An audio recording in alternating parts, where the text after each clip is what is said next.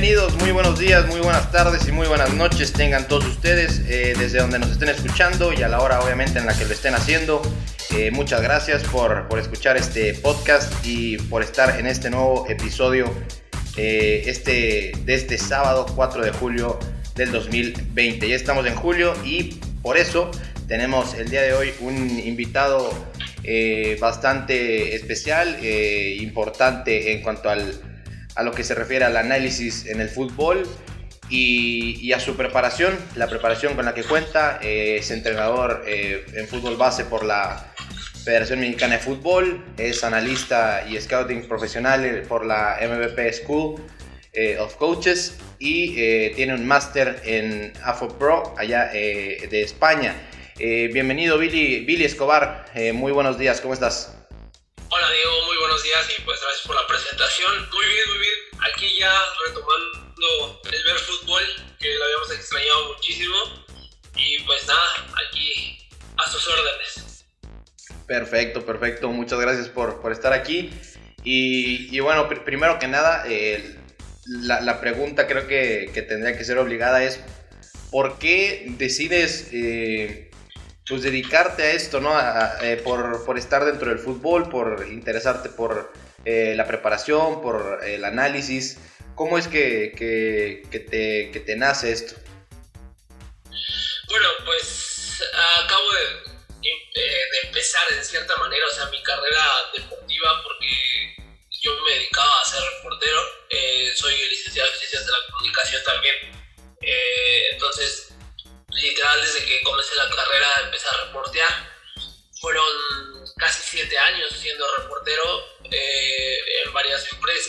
En un periódico. La última fue Pressport, donde ya no fui tanto reportero, ahí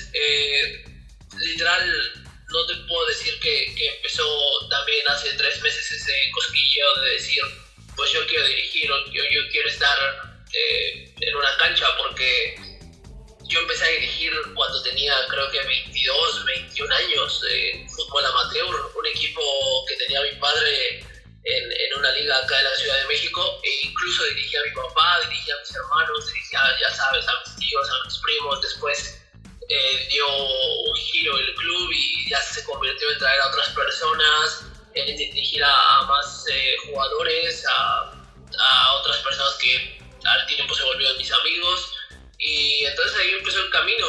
Yo, antes de eso, pues como la mayoría de los mexicanos, ¿no? De ser futbolista frustrado.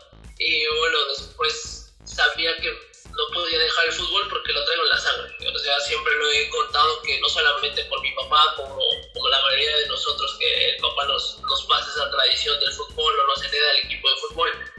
Yo, o sea, yo lo traigo desde mi mamá. Mis papás se conocieron jugando fútbol en una cancha eh, yo he visto a mis tías, a mis primas, a mi, incluso a mi abuelita, a mi abuelito que, que ya está casi en los 90 años eh, jugar fútbol, lo he visto aventarse una chilena, entonces no lo puedo, no lo puedo quitar y, sabía que, que yo me, me, me, tenía que dedicar a esto, pero eso sí, yo lo llevé a otro nivel, ¿no? A diferencia de, de mi familia, yo lo estoy llevando a otro nivel, el ahora estar involucrado en estos meses con algunos clubes, el, el estar involucrado con algunos jugadores, pues sí lo llevé a otro nivel. Y bueno, te digo, yo lo sabía desde el principio que quería dar como ese paso, más allá de los medios de comunicación, que te digo, no me arrepiento, sí quería llevar otro paso y bueno, creo que ahorita estoy tratando de darlo, no ha sido fácil, pero Sí, claro, porque a lo mejor también como lo mencionas es el, estigma que se tiene de, entre los entre los medios y, los equipos de fútbol es, bastante, por ahí también llega a ser el, tema bastante ríspido, ¿no? Eh, no, hay, no hay una comunión en sí y, me parece importantísimo que, tú consciente de, lo que, de lo que quieres hacer, de lo que crees que te llama y todo, me parece importantísimo que, pues des este paso, ¿no? Eh, a, mí lo que, me, lo que me llamaría la atención es ¿Cómo, ¿Cómo, llegas tú a, a, entender que, que, te gusta eh, más esto, eh, o sea, el, el, el, buscar dirigir, el buscar analizar en sí a, a, otro nivel y el querer buscar ser entrenador? ¿Cómo, ¿Cómo, llegas tú a ese, a ese punto? Pues yo creo que igual tiene que ver mucho mi papá, porque cuando él tenía el equipo, o sea, él al mismo tiempo dirigía, yo lo vi jugar y dirigir al mismo tiempo, entonces cuando yo creo que me vio cierta edad y que yo pues daba indicaciones que al final empiezas como algo muy básico, ¿no? O sea, a gritar y sin sentido. Y después me dijo, bueno, creo que eso te gusta, agarra todo el equipo. Y entonces ahí ya fue cuando empezó a cambiar mi perspectiva y decir, bueno, creo que esto sí me gusta. Y no el estar gritando, ¿no? El, no el estar, eh, como se dice, eh, jodiendo a los jugadores desde afuera de la cancha, ¿no?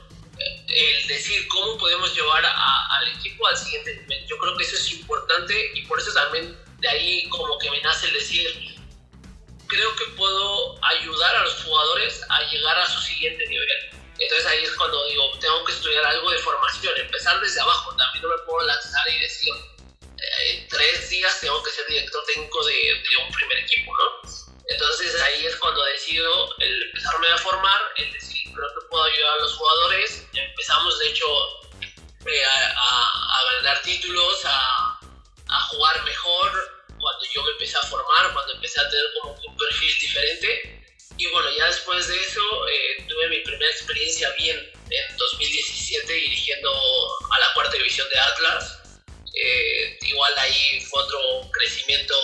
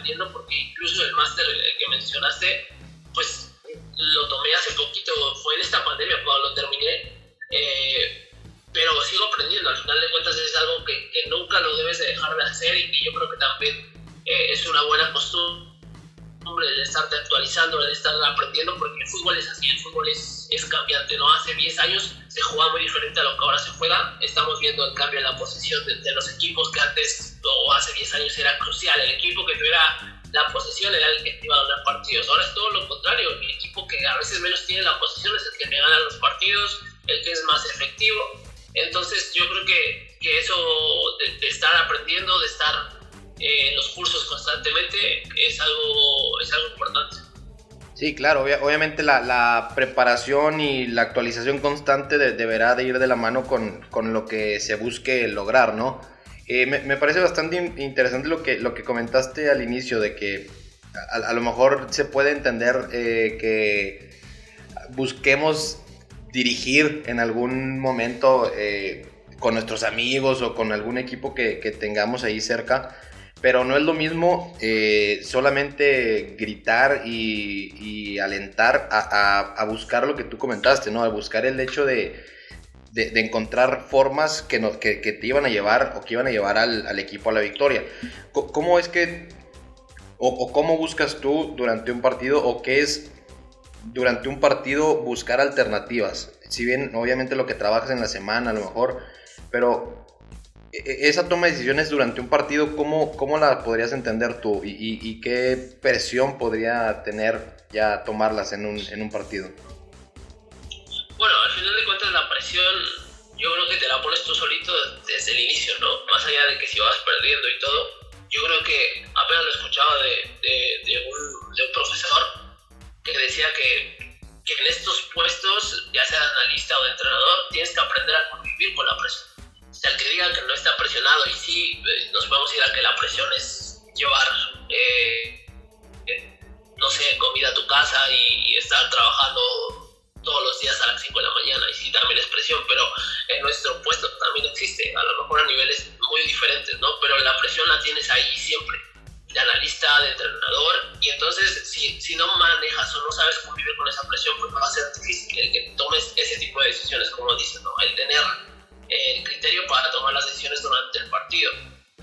yo siempre pongo cuando, cuando me preguntan de, de cómo, de cómo saber cómo tomar una decisión, en un partido, pongo de ejemplo mucho lo que me pasó en un partido en Atlas, eh, en la cuarta división. Fue un clásico contra Chivas, no obviamente contra Chivas de Guadalajara, era una filial, pero eh, no sé por qué motivo no, no, llegamos completos, no recuerdo, pero no llegamos completos. O sea, bueno, éramos los 11 justos, éramos los 11 justos, así no había cambios ni nada, porque fuimos a jugar a otra ciudad había problemas, ya sabes, de la dirigencia y demás, y fuimos los 11 completos. Empezamos ganando el partido 2-0 y hacia el medio tiempo, pero en el segundo tiempo, así empezando, nos, nos echaron a dos. O sea, así totalmente justo al final de cuentas, pero ya nos empezaban como a desgastar físicamente, ¿no? Entonces yo siempre he sido, no puedo decir que, que yo sea ofensivo, porque yo creo que no hay técnicos ofensivos ni defensivos. Yo creo que eso es más, eh, no sé, una descripción. Dependiendo del sistema también, ¿no? Y de los momentos. Exacto. Exacto, porque como les he dicho, apenas di un curso y les explicaba eso. Les decía, al final de cuentas el fútbol es subjetivo. Para mí, no sé, te pongo Liverpool Atlético de Madrid de Champions y si tú me dices que Liverpool fue totalmente ofensivo y, y el Atlético de Madrid fue totalmente defensivo y al final el Atlético de Madrid fue el que metió más goles y el que ganó la eliminatoria. Entonces, sí, claro. fue verdaderamente el equipo ofensivo, ¿no? Es muy subjetivo el decir, este equipo es totalmente ofensivo. Eh, no sé, pongo de ejemplo igual a la golpe, ¿no? Todos decían que era ofensivo y que jugaba muy alegremente y demás. En la última etapa de la América, que yo sé que cambió muchísimo, pues yo te puedo decir que fue totalmente defensivo, ¿no? O sea, es muy subjetivo el decir, este entrenador es ofensivo o defensivo. Entonces, digo, yo no me considero ni, ni, ofensivo ni defensivo, pero sí me gusta tener protagonismo, es otra cosa, ¿no?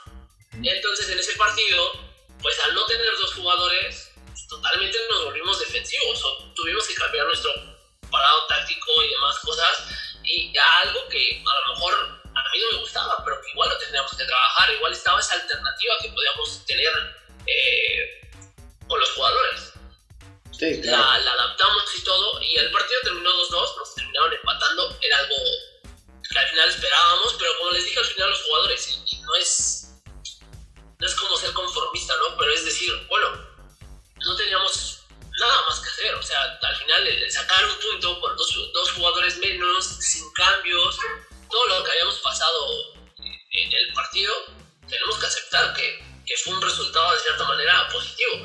Entonces yo creo que el, el, al final tomar decisiones es, te ayuda mucho el tener como que esa lectura de partido, el aceptar el momento, el decir, bueno, nos están pasando por encima, tenemos que hacer algo, ¿qué podemos hacer? Entonces a lo mejor ahí te acercas con tu auxiliar o tú mismo tratas de encontrar cuando no tienes auxiliares, por ejemplo, en ese caso yo no tenía auxiliar, eh, tratas de encontrar la manera de, de, decir, bueno, ¿qué nos está pasando? Y cómo podemos corregir y al final tratar de sacar un resultado positivo, ¿no? O, o que no nos veamos superados. Yo creo que al final, eh, igual se los decía en el curso eh, a mis alumnos, no puedes eh, como entrenador no puedes poner hasta arriba el resultado, ¿no? O sea, no puedes decir, esa es mi bandera y es lo que más te importa. También tienes que ver el funcionamiento de tu equipo, cómo sale anímicamente tu equipo.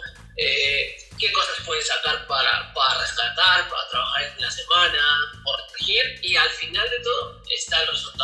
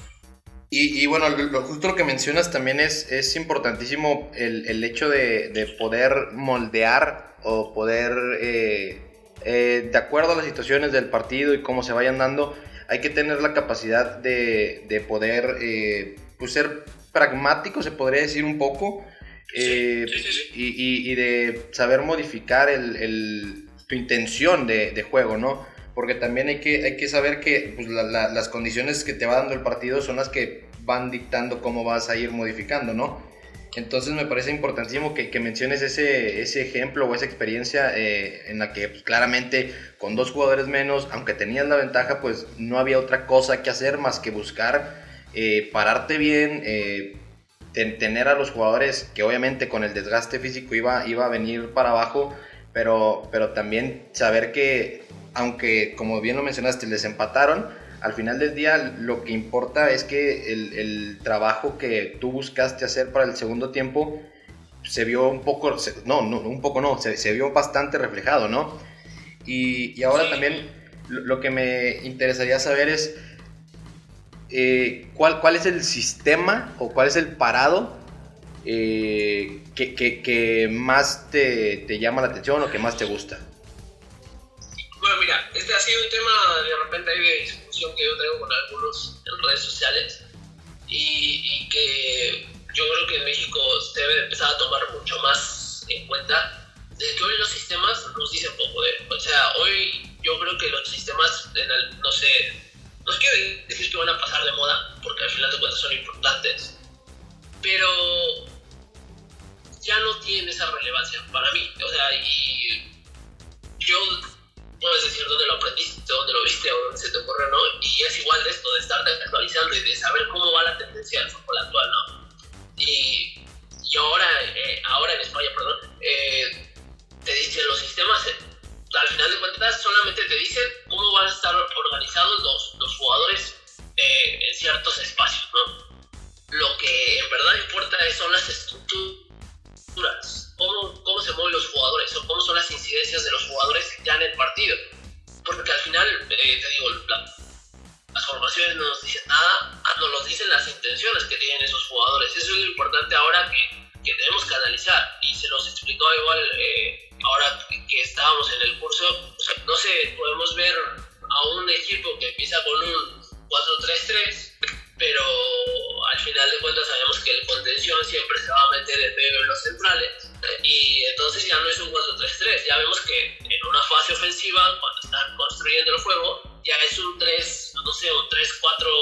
3-4... 3-4-3.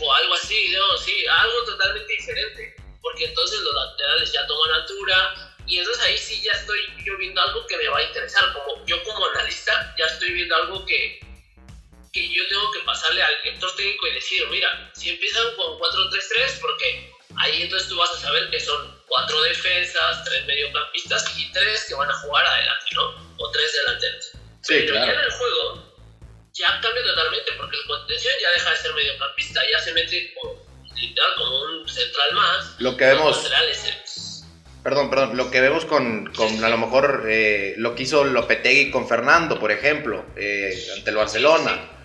O...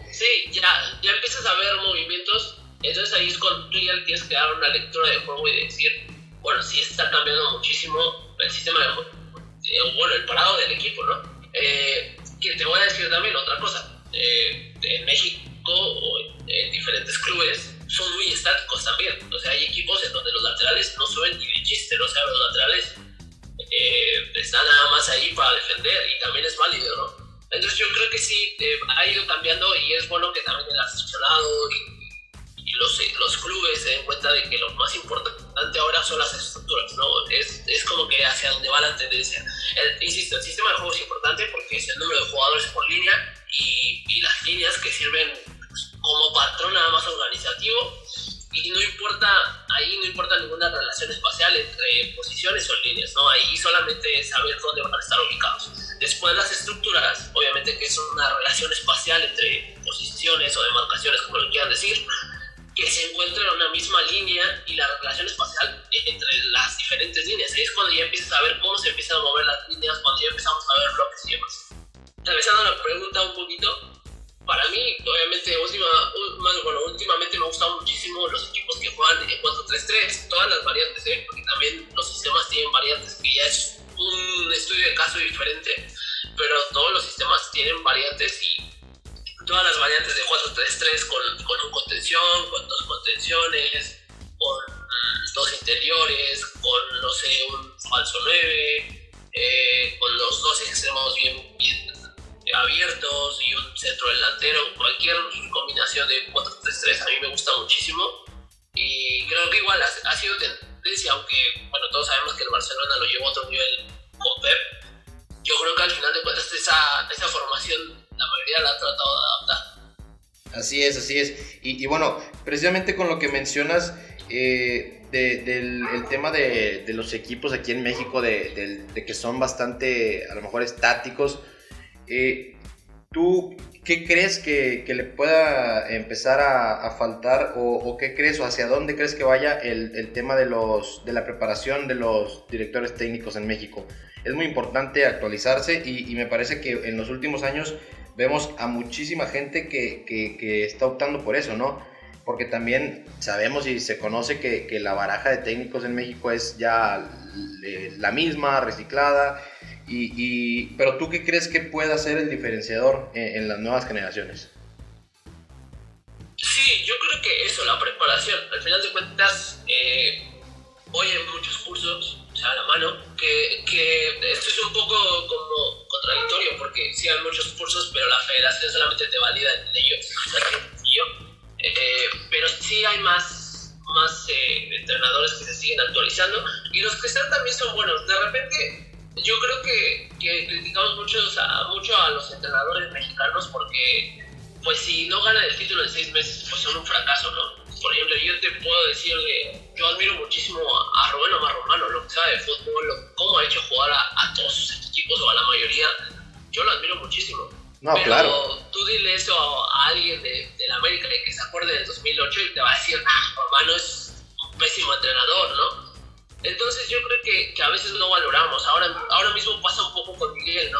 Eh, ahora que se rumoraba que iba al Betis y que podría llegar a España y demás, ¿cuántas críticas no vimos? ¿Cuántas, cuántas burlas no vimos? Y, y, si te vas a un plano y, y, tú lo ves, o por ejemplo yo lo veo desde entrenador, a mí me da mucho gusto. O sea, más allá de, de las críticas que pueda haber, de que a lo mejor, no sé, no, no, es, no es el caso, pero no congenies con, con su idea de dirigir o su, con su estilo de juego, demás cosas, a mí me da mucho gusto porque quiere decir que entonces eh, por lo menos estamos saltando eh, esa línea que, que, que, literal la partió Javier Aguirre y Hugo Sánchez hasta ahorita Miguel Herrera, que puede ser un entrenador que, que dé el siguiente paso, porque después de ellos, de Aguirre y de Hugo Sánchez, no ha habido otro, otro entrenador que, que, vaya a Europa y que trate de destacar en las ligas tops, ¿no? Porque yo sé que, que está se me fuera el nombre del entrenador que está en Malasia, eh, hay un entrenador en Malasia y otro mexicano en Sudáfrica, apenas me enteré, que está dirigiendo allá. Eh, ese sí me acuerdo que se llama José Martínez. Entonces dices, bueno, ellos, ellos se atrevieron, ¿no? Trataban de salir de esta zona de confort y, es de la nueva camada de entrenadores. Y, y lo que... Yo creo que... Ah, sí, sí. Perdón, pero y lo que también hace Jack Spassi en, en, en las en selecciones. Ah, sí, Jack Spassi, sí, claro, claro. Sí, sí, sí, se me olvidaba él. Eh, pero te digo, yo creo que al final, si todos van como que tratando de, de seguir esa línea de, de actualizarse, de, de, buscar más retos, de tratar también de dar ese salto, a lo mejor ahí no tanto a Europa, sino también a la MLS, que, que se está haciendo un gran mercado allá. Eh, pero yo creo que el, el nuevo perfil del entrenador mexicano, de los que van saliendo, es ese, ¿no? El, estar actualizados, el, a lo mejor también ver un poquito más fútbol europeo, el tratar de adaptar cosas allá acá, que insisto, es muy difícil por, por el tiempo, pero sí hay más entrenadores. No quiere decir que también todos van a ser buenos, que, que 5 años o 10 años vamos a tener 30 entrenadores dirigiendo en Europa, ¿no? También hay que ser realistas porque igual allá están avanzando muchísimo, hay cada vez más entrenadores en Europa, pero sí creo que el entrenador mexicano también puede, puede dar ese salto de estar dirigiendo donde quiera. A veces nos falta también, eh, como, como leí en la semana, echarnos porras entre nosotros y, y, decir, bueno, si se va un mexicano nos puede abrir la puerta. Y ¿Quién quita y no sé, al Betis lo mete a Europa a Miguel Herrera? y al rato la fama, o no la fama, sino la imagen que van a tener los entrenadores mexicanos pues, va a ser diferente. Porque Aguirre ya hizo, o sea, más allá de que estén peleando el descenso, Aguirre se hizo un hueco, pero eh, grandísimo allá, y le abrió esa puerta a lo mejor a, no sé, a Hugo Sánchez, pero después pues igual, ¿no? Hugo Sánchez como que no la cerró un poquito, pero, pero pues eh, es parte de todo yo creo que, que, el entrenador mexicano se debe de atrever un poquito más a salir. Ahora que hablabas de, de Jack Spassi, eh, yo hablé con él, no sé, hace un año me parece. Sí, hace un año porque eh, yo me llevaba muy bien con la directiva de Veracruz y lo buscaron. Yo literal le dije, mira, si tú quieres, pues adelante, si no, no pasa nada. Todos sabíamos cómo estaba Veracruz. Sí, no. Y, y él no me dijo ni un no ni un sí, pero sí me, me dijo algo. Eh, que él quería dirigir fuera de México. O sea, que era su, su, su objetivo, porque estaba sin trabajo en ese entonces, que era su objetivo, que, que, a lo mejor no lo, yo no lo iba a entender mucho, porque pues yo a lo mejor tenía como que ese sueño ¿no? de dirigir aquí en México, pero que era su objetivo. Y después hablando con él ya más adelante, cuando agarró a, a la selección apenas de... que, que agarró Panamá, me parece. Eh, Puerto Rico. Puerto Rico, Puerto Rico.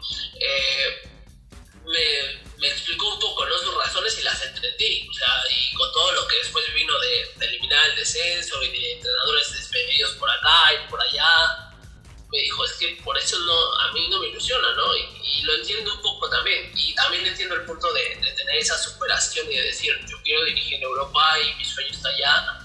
Y, o de donde sea, pero menos en México, hasta que no se arreglen ciertas cosas en México, o me llegue una buena oferta o cualquier cosa, y también es válido, o sea, también es, es válido el decir, prefiero probar en otro lado a estar aquí donde sé ya cómo están las cosas, ¿no? Y salir de la zona de confort y demás cosas, que también es, es muy bueno. Entonces yo creo que, ese perfil, yo creo que va a tener el entrenador mexicano. Y, y como lo mencionas, ¿no? Me, parece que eh, mientras eh, más rápido o más temprana eh, edad, por ponerlo entre comillas, eh, salgan los entrenadores mexicanos a probarse. Yo, yo también lo relaciono mucho con el hecho de que mientras más temprano se vayan los futbolistas, pues más mayor a lo mejor a Europa, a probarse en, otra, en otros contextos, me parece que más progreso podremos encontrar. Eh, pero también con los entrenadores es, es importantísimo que, que, salgan a probarse, ¿no? Porque, como bien lo mencionaste, el, el tema de, de, Javier Aguirre con, eh, dirigiendo a los Asuna, al Atlético de Madrid, y llevándolos a, a pues a, a, a, puntos importantes. Eh, y obviamente también hay que, hay que ver y, y esperar que, que, más DTs mexicanos puedan, puedan llegar a esos niveles, ¿no?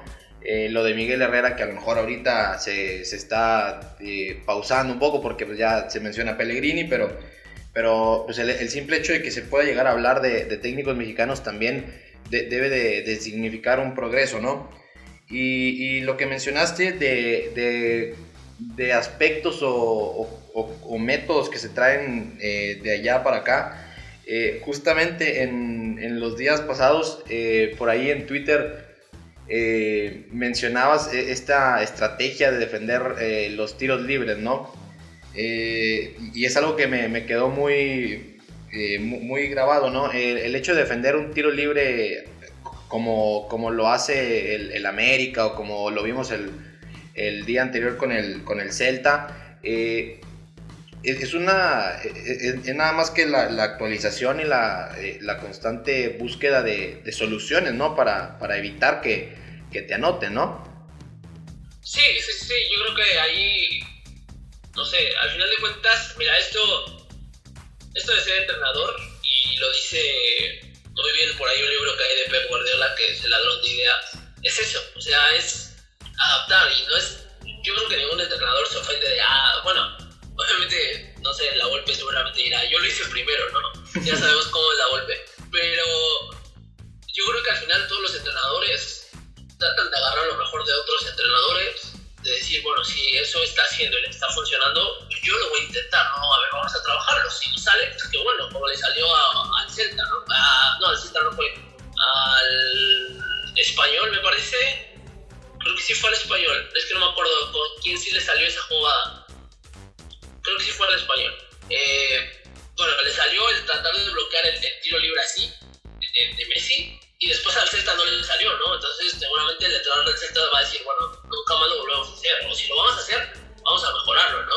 Pero yo creo que es eso, es un constante de, robo de ideas, adaptarlas, no tanto robo, pero sí el adaptarlas, es decir, bueno, si esto está funcionando, hay que intentarlo, hay que trabajarlo y obviamente el actualizarte, porque hoy no puedes defender un tiro libre como lo defendías incluso hace dos años, ¿no? Yo explicaba también en uno de, mis análisis en Twitter hace dos semanas, eh, cuando jugó exactamente el Liverpool, de que ahora se analizan las barreras, o sea, hoy nosotros como analistas tenemos que analizar las barreras y es algo que cuando yo tomé la clase dije, estos, estos tipos están locos, ¿cómo vas a analizar una barrera? ¿Qué puede tener no, diferente una barrera, no? Y, y, perdón que interrumpa, pero precisamente ayer en, en, el, en la copa que, que comenzó en, en, ahí en CEU, eh, en, el tiro libre de, de, Manuel Aguilera en el primer tiempo, el, eh, eh, Antonio Ríos, el capitán de Luca, obviamente, le, indica a su compañero que se ponga atrás de la barrera hincado.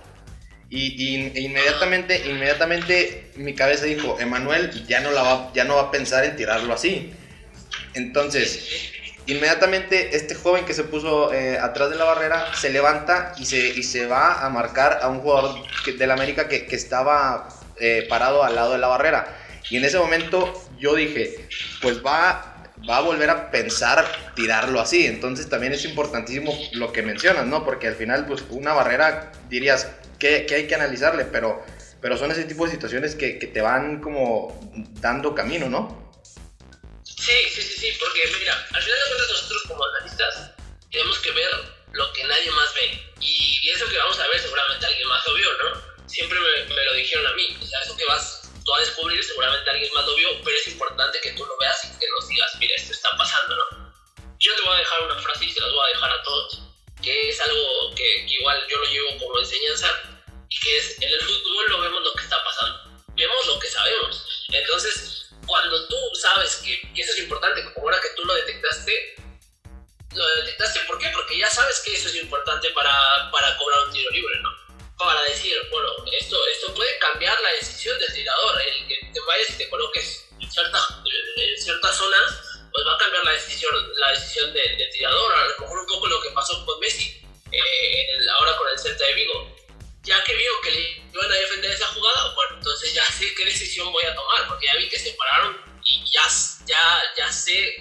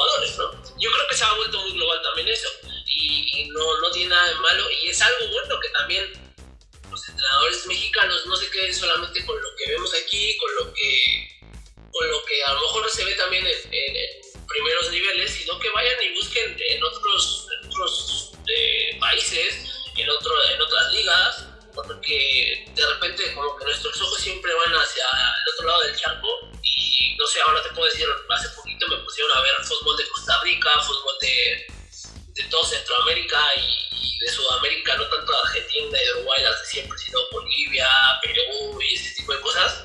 Y también ahí encuentras cosas que dices, mira, esto está bueno y lo están haciendo allá, ¿por qué no lo podemos adaptar acá? Y hay equipos allá que también salen jugando con la salida la volteana y le meten por ahí una variante, etcétera, etcétera. Entonces yo creo que es bueno que, que al final de cuentas veas fútbol y te ayude para eso, para tratar de, insisto, no robar ideas, pero sí decir, mira, este patrón nos puede ayudar y lo podemos adaptar a nuestro equipo.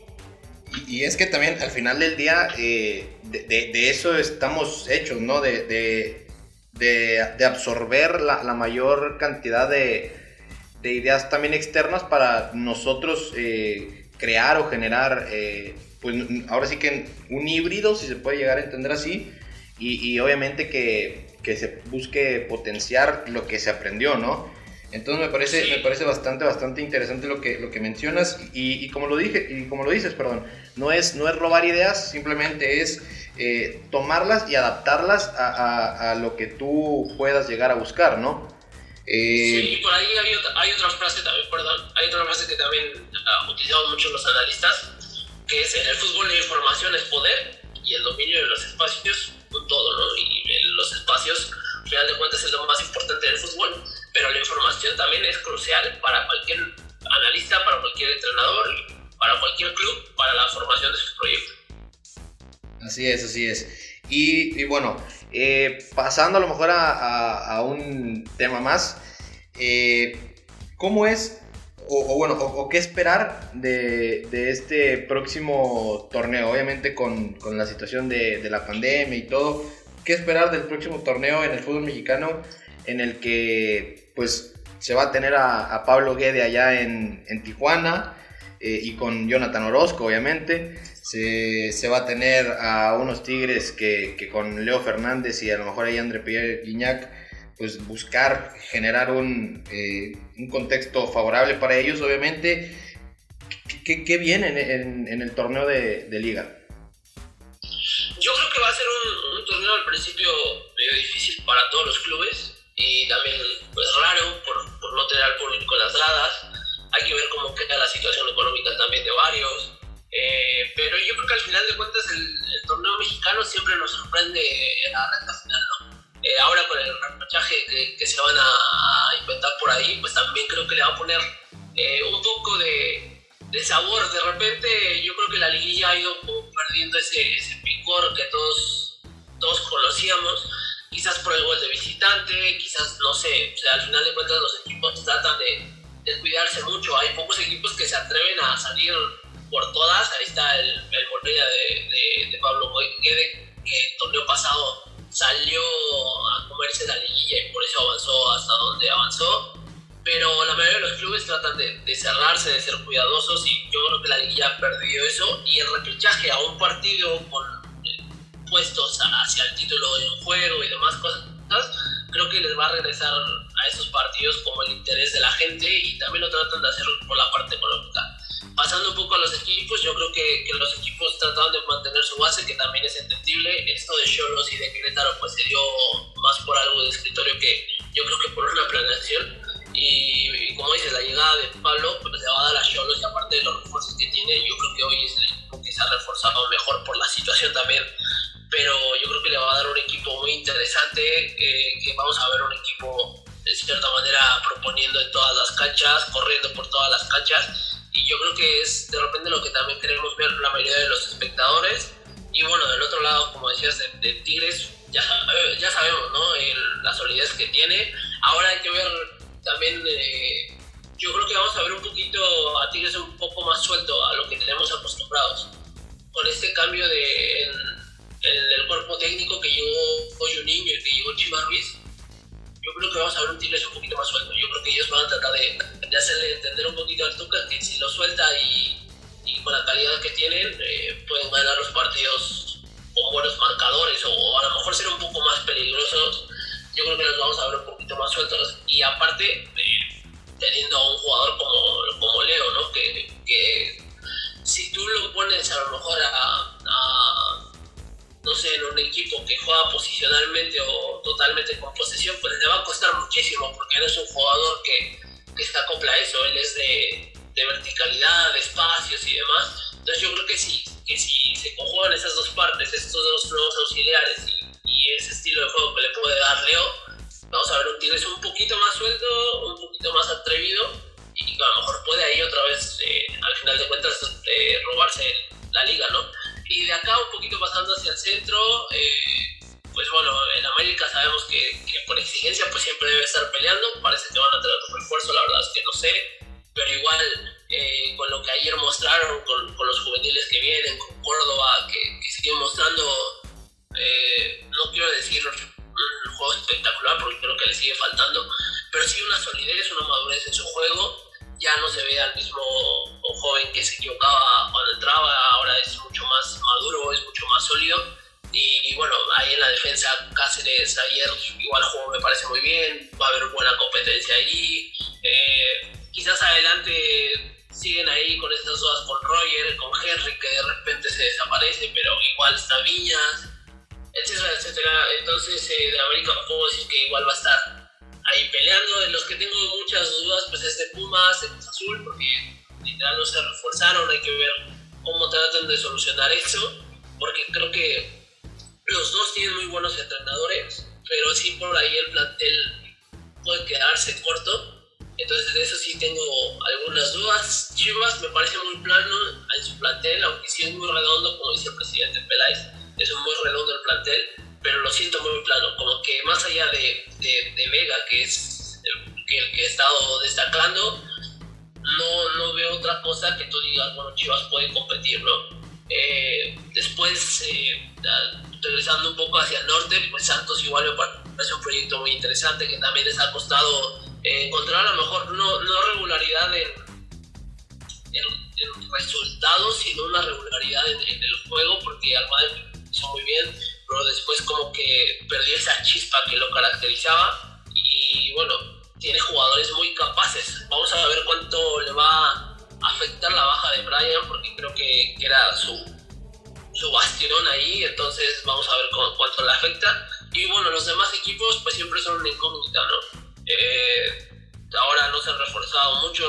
ninguno, eh, entonces no sabes qué esperar de ellos. Atlas ahora con Renato a ver cómo le funciona, Puebla pues siempre está ahí como que tratando de, de, no, de no escaparse al descenso y ahora parece que con lo que está pasando de, que no va a haber descenso eh, puede tomar un, poco de respiro y tratar de proponer un poco más. Eh, Mazatlán igual es una incógnita porque ya dejó cosas positivas. También creo que tiene un plantel muy interesante, no puedo decir redondo, pero tiene un plantel interesante. Eh, Necaxa igual me parece que, que aunque no nunca sus refuerzos suenan mucho, siempre como que saca la casta y dice, bueno, aquí, estoy para pelear. Eh, y bueno, igual San Luis, siento que son como de perfil parecido. Y espero que no se me haya ido alguno. Creo que no se me fue ninguno. Bueno, Pachuca, fíjate que Pachuca con, con Pesolano no me gusta mucho y siento que el plantel también como que se ha ido desgastando, igual de Toluca, de Toluca también siento, ayer los vi como que igual no encuentras a alguien que está en su plantel, la baja de Leo obviamente les va a costar muchísimo, pero siento como que ellos dos se han quedado como que abajo hasta el perfil de entrenadores, y no lo digo por Chepo, porque Chepo pues, de cierta manera va llegando, pero como que se han quedado ahí un poquito abajo y, y a ver cómo, cómo ahora salen del torneo.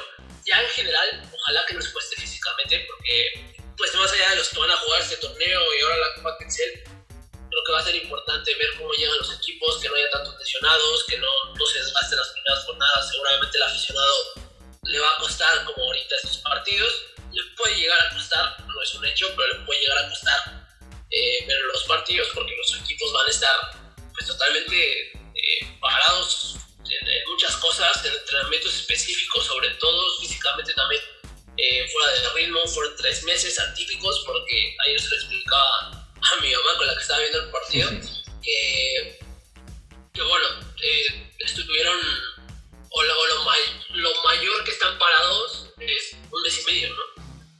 Ahorita fueron tres meses y un poquito más, estuvieron totalmente parados y, se afecta, o sea, se afecta, aunque digan, eh, estuvieron haciendo ejercicio en su casa, estaban entrenando, no se afecta porque lo específico es algo que que se trabaja muchísimo en los entrenamientos y que no lo puedes perder, o sea, más bien que, es difícil recuperarlo. Eh, sobre todo yo también le comentaba de los porteros. En Inglaterra las primeras jornadas, perdón, en Inglaterra las primeras jornadas vi muchos errores de los porteros y, y de cierta manera normales, porque ellos son los que más necesitan el trabajo específico. Y no es que sean malos, de que un día a otro se conviertan malos, ¿no? Pero eh, sí pierdes como esa costumbre de, estar ahí con, con ciertos entrenamientos y, que te sirven en el partido. Así está, y, claro, obviamente hay que, hay que ver cómo, cómo es que regresan los, los equipos, cómo está el tema físico, porque como él lo menciona, son, por ejemplo, ayer que se reinició la, la actividad eh, en cuanto al fútbol mexicano con una copa, eh, pues fueron 110 días, ¿no? Entonces, eh, ahora sí que, como bien lo mencionaste, se, dobló el tiempo de, estar detenidos, de estar parados. Eh, y hay que ver cómo es que reaccionan también los futbolistas, hay que ver qué, aspectos se tienen que ir cuidando. Y, obviamente también, eh, como lo mencionaste, el tema de, los equipos que a lo mejor están en, cierto nivel o, a lo mejor que, como lo mencionaste, Pachuca y Toluca, que, que por ahí se han quedado un poco por detrás. Eh, hay que mencionar también a, los Bravos de Juárez de, Caballero. Hay que mencionar a. Me faltaron, me faltaron.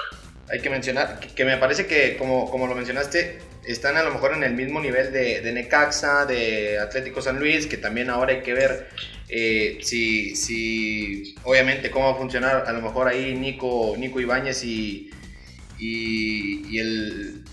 Se me fue el nombre del delantero. Mauro, Mauro, Quiroga. Claro, claro entonces hay que ver cómo, cómo vendrá el torneo.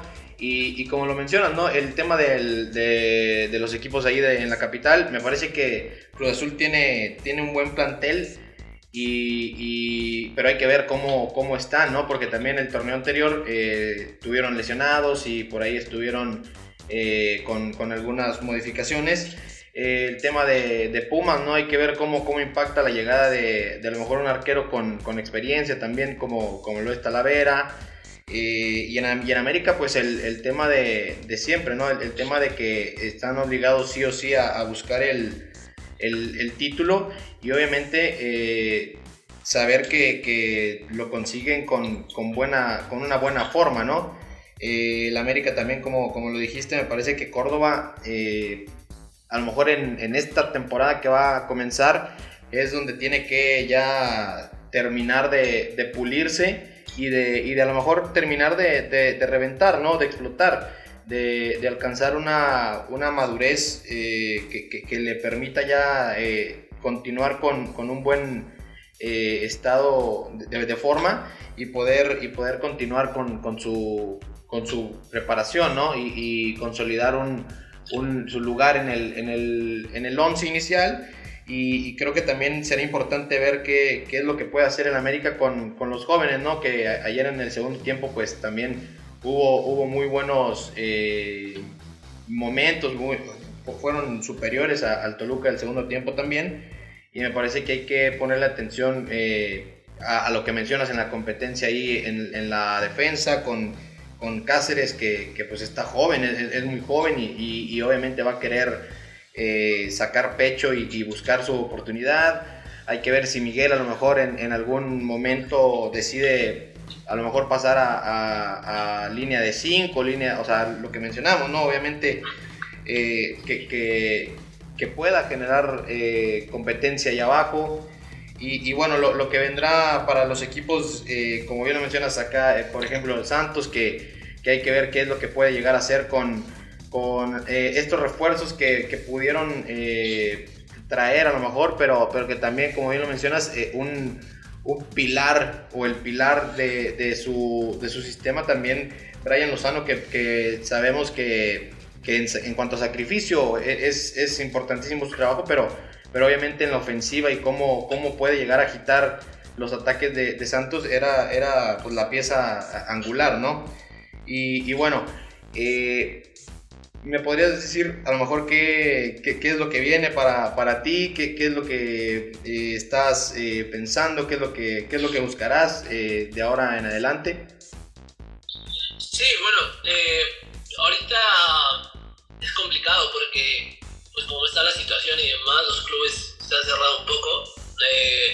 Yo estuve en, en, dos clubes, te digo, estos, estos meses, no, no trabajando directamente, pero sí como modo de prueba y parecía que en uno ya me quedaba, en uno parecía que ya estaba todo cerrado, pero bueno, vino esto y pues, se detuvo todo. Entonces, igual yo no he querido presionar porque entiendo cómo está la situación y es uno de los clubes que también ha estado sufriendo económicamente y demás. Entonces no he querido presionar como que a ver si me van a dar, chance o no. También, eh, te digo, yo entiendo como que la situación que están pasando todos.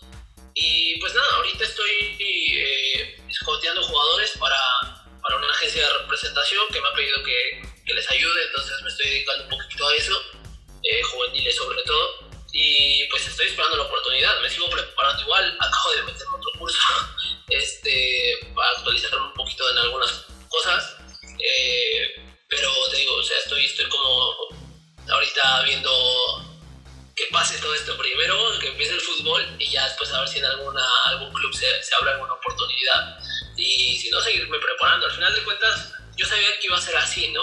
Eh, cuando tomé la decisión en, en, diciembre, que a mitad de diciembre fue cuando la tomé, yo mi, mi último partido que, que, estuve como reportero fue la final que, que, gana Monterrey, que me faltó mencionar a Monterrey, que también tiene un buen plantel y que pueden hacer cosas interesantes. Eh, fue, ese fue mi, último partido, ahí, ahí yo ya tenía la decisión tomada, ya tenía la oferta de ir al primer club al que fui que ahí fui como analista de rivales. Y este.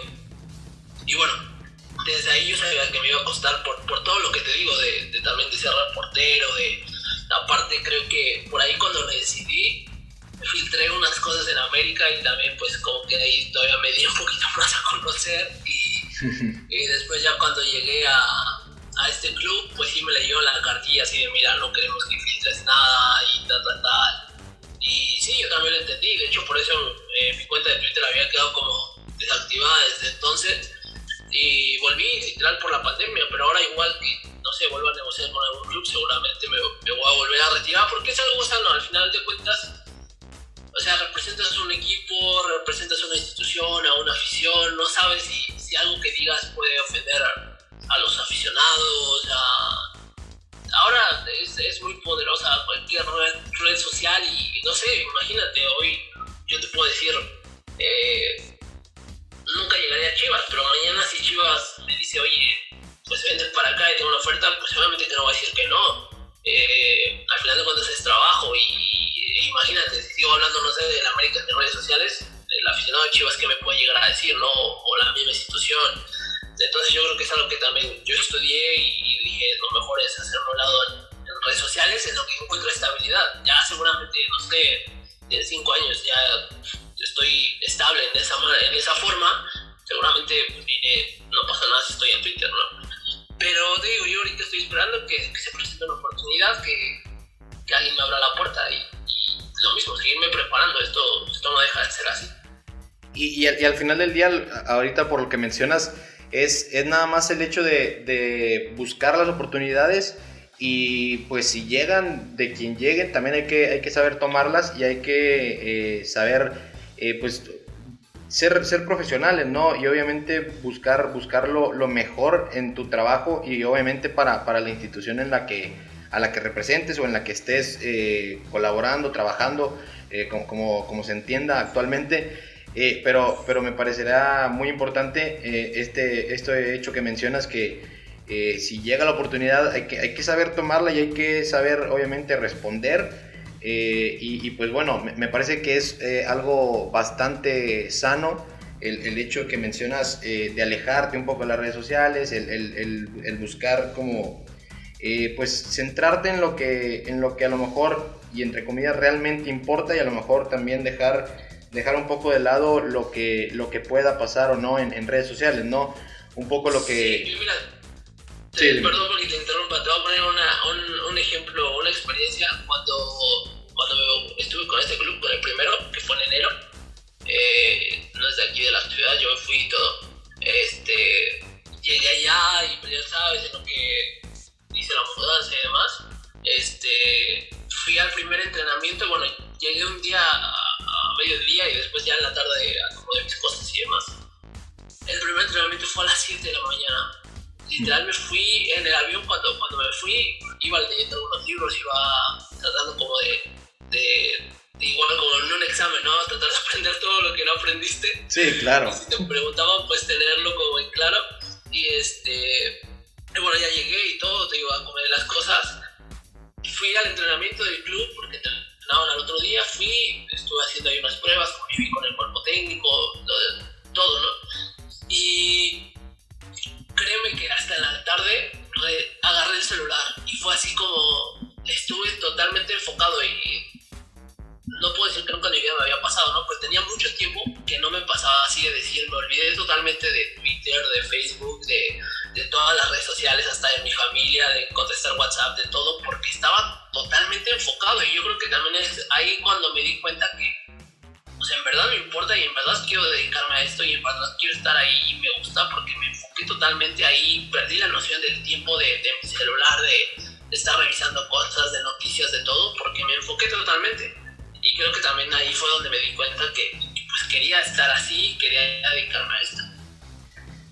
¿no? Lo que, lo que ya mencionamos, el hecho de, enfocarte en lo que, pues en, lo que quieres estar, en, a lo que quieres eh, poner tu, tu pues, tus energías, tu, tu, fuerza, ¿no? También por ahí va.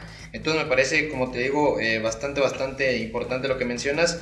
Y bueno, eh, nada más que desearte pues, los éxitos que tú, que tú consideres que, son importantes para ti. El éxito, eh, cada quien sabremos cómo lo, consideramos y, y, qué representará para nosotros esa palabra.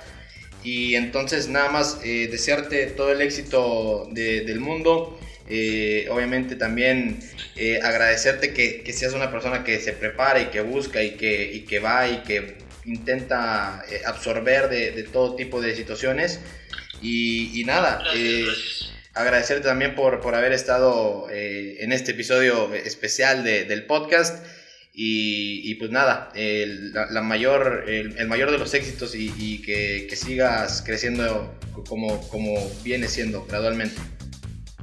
Gracias, gracias a ti Diego y también fue un gusto haber estado acá. De repente hace falta ahora con estos tiempos estar hablando con alguien más y, y estar compartiendo y aprendiendo. La verdad es que siempre les digo que cuando yo eh, estoy en una actividad así, yo también aprendo eh, me gusta también ver a gente que, le interesa este tipo de cosas, que es aficionado y tú que te estás preparando para, para estar en los medios y demás, te interesa también esto y está buenísimo.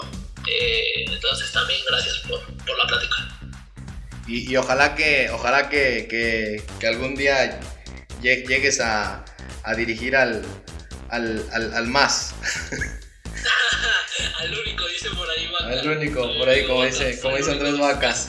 Pues a ver, ojalá, ojalá, ya si no, pues hay fuerzas básicas o algo. Sí, claro, obviamente, y, ojalá, ojalá que, que, se pueda dar. Y pues nada, yo nada más, eh, como te dije ya, agradecerte por, por haber estado aquí y el mayor de los éxitos.